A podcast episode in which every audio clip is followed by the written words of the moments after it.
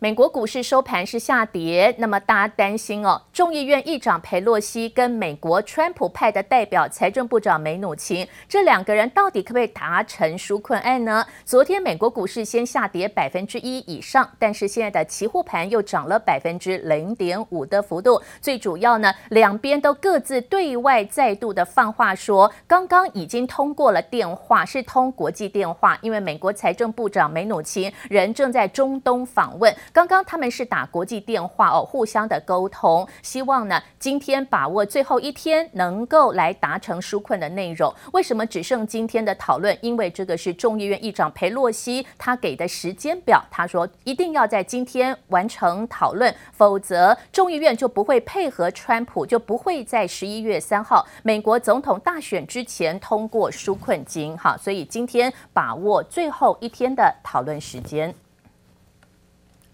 纾困案反反复复，那现在又有好多的版本，因为参议院的议长说，这个星期四只要先讨论五千亿美元纾困案的版本，所以现在大家都把纾困拿来。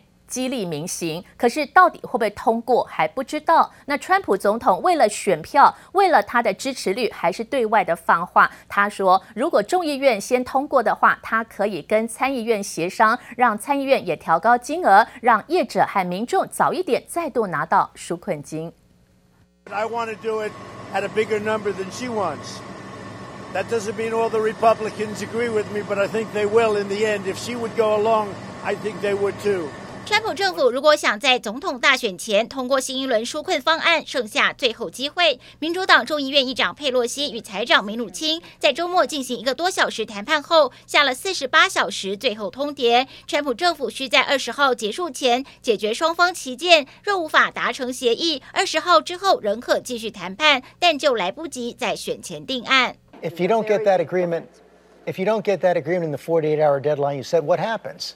Well, here's the thing the 48 only relates to if we want to get it done before the election, which we do. Well, don't you? Yeah. Yeah, so which we do. But we're saying to them, we have to freeze the design on some of these things. I'm optimistic. 民主党与共和党纾困方案分别提出二点二兆美元与一点八兆美元版本，不过民主党版本法案许多优先事项惨遭共和党否决。川普在十月初还一度威胁终止协商，如今双方都愿意让步，但即使纾困法案在众院过关，参议院有三名共和党议员染疫，要到十九号复工，是否能顺利在选前参院通过，恐怕仍是未知数。Your own public health experts are saying holding rallies right now is not a good thing.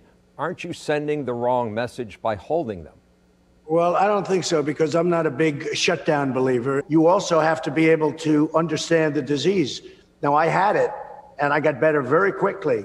And most people do. 99.9% if you look at, you know, pretty much other than uh, elderly people, the shutting down of these states is a disaster.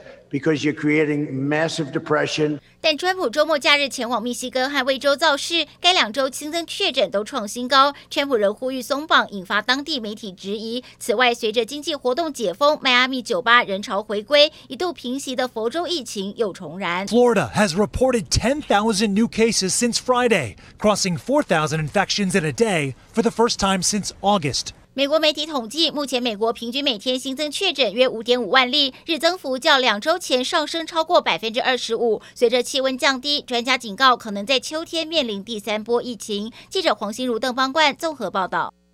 好，那现在呢？美国进入到大选的倒数计时，还有两个多星期。社群网站 Google 最新公布，有一群疑似跟中国政府有关联的骇客，会假借着防毒的软体来感染到被害人的电脑。那中国会不会背后派了代表，想要攻击美国投票者的电脑？好，那么要来影响到投票的现象，值得来观察。那谷歌。既然公布这个消息哦，但是也没有说到底最近哪一些人被这些中国的骇客给影响，也没有讲得很仔细哦。所以现在中国就矢口否认，并没有像谷歌说中国派了骇客入侵到美国投票者的相关电脑。那另外，在美国的佛罗里达州已经有提早的开放投票了。现在全美国已经有两千八百万个人投票，比往年投票的人数来得多哦。那么当然，提早投票的多半是民主党，也就是想要支持会不会拜登能够篡位成功哦。提早投票的人是民主党，反而跟川普同一个党派的共和党民众，现在投票的意愿并没有这么的高。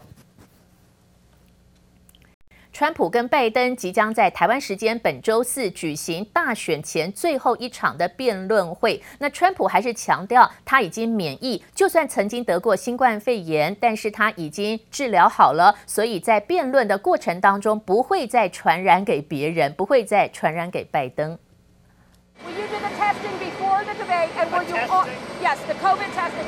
Sure, I would have no problem with it. I'm not only am I free.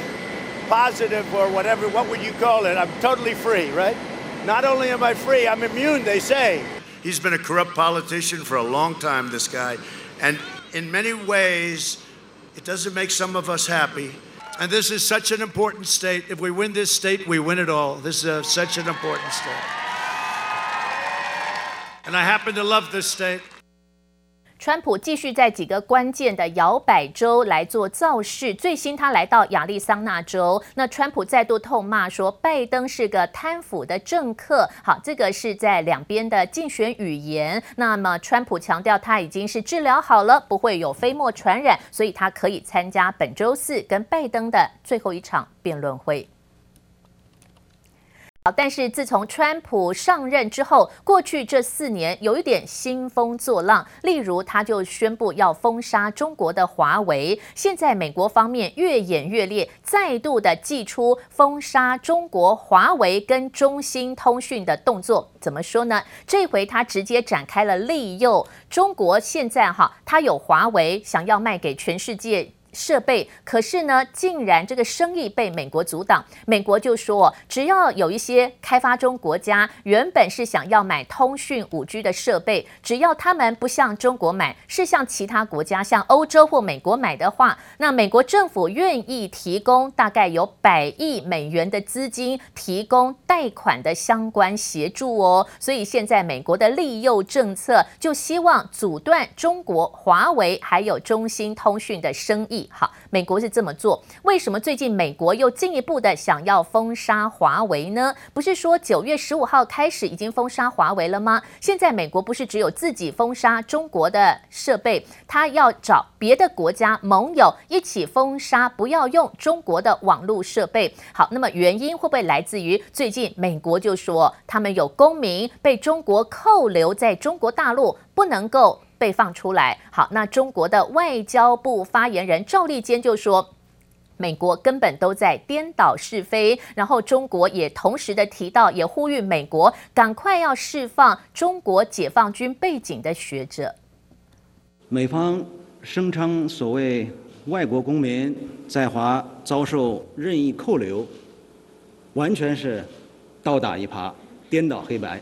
According to a report, the Chinese government has warned the U.S. that it may detain Americans in China in retaliation to the U.S. Justice Department's prosecution of Chinese military-affiliated scholars. 历史上臭名昭着的麦卡锡主义正在死灰复燃，借尸还魂。在此背景下，美方发布上述提醒，很明显是做贼心虚。 所以，美国现在又再度的封杀中国的华为，会不会是要报复说哦？那么中国有扣留美国的公民在中国，没有办法让他放出来。好，那其实中国方面也有话要说。中国的外交部发言人赵立坚说，呼吁美国赶快的释放中国解放军的学者。所以两边到底有没有都扣留人质的情况，大家就很好奇了。那么另外就是说，中国人大会议最近通过了出口管制法。即将在十二月一号正式的实施。中国的出口管制法就是不让中国的重要材料卖到美国。据说中国的稀土可能就不会卖给美国。如果美国到时候没有办法向中国买到稀土，也可能会影响到重要科技跟军事的投资事业。两边还是越演越烈。美国的国务卿庞培欧又再度的警告，美国跟巴西出于国家安全的考量，必须减少对中国进口商品的依赖。那美国说，暂时不会买这么多的美国商品。They are big participants in each of our nation's two economies. Um, each of our two economies benefits from much of that trade, but there's enormous risk attached to it as well. And to the extent we can find ways that we can increase the trade between our two countries, we can, uh, by that, decrease each of our two nations' dependence uh, for critical items on, for, from coming from China. Uh, each of our two peoples will be more secure, and each of our two nations will be far more prosperous.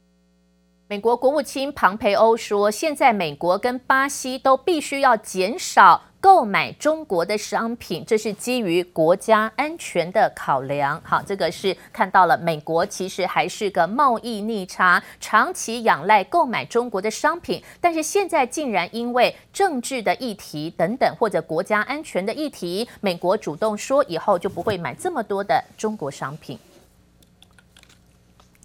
那么最近，拜登的儿子杭特爆发了所谓电邮的丑闻事件。那从之前拜登家族跟乌克兰之间天然气公司的动向，还有现在到底拜登的儿子杭特有没有跟中国一些有钱人的交易大赚一笔，都成为市场讨论的重点。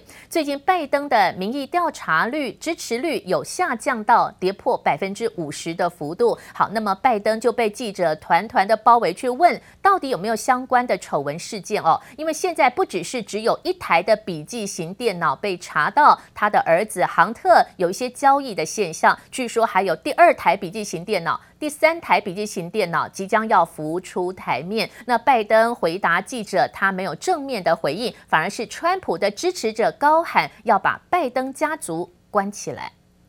Mr. Biden, what is your response to the New York Post story about your son, sir? I know you'd ask it. I have no response. That's a laptop from hell. Now they're corrupt people. Lock them all up. They actually went to the people on the emails and contacted them. That one of the guys on the email said, absolutely, the meetings happened. 所以现在影响拜登民意调查，就是来自于他的儿子杭特会不会有一些交易事件被查到，而且证据会不会就是至少有一台到三台的笔记型电脑？那这个部分会不会反而在美国大选投票前这两周变成是致命一击呢？好，现在川普会不会也掌握相关的资料？那拜登阵容到底会不会极力的反驳？可能都会影响这次总统大位究竟是花落谁家？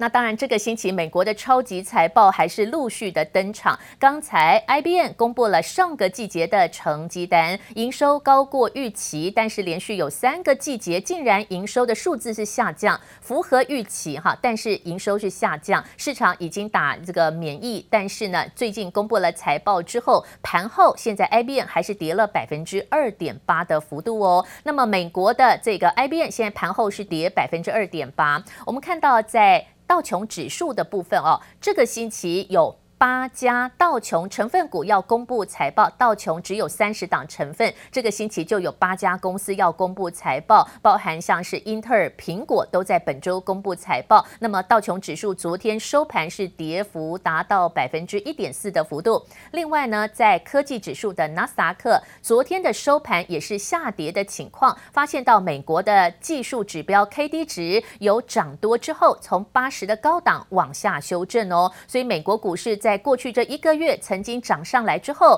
会不会需要时间来整理呢？另外，标普指数昨天收盘也是有下跌的情况，暂时守住了月线跟季线，但是日 K D 值也在高档的回测。这个星期。全标普公司五百家当中，有八十四家本周都会公布财报，例如像特斯拉，例如像赛灵斯、德州仪器，都会在本周公布成绩单。好，提供您关心。那么至于中国，最近刚公布上个季节的经济成长率，年增百分之四点九的幅度。刚公布了前三个季节的经济成长率是有由负转正，会不会慢慢的脱离了新冠疫情的影响，备受观察。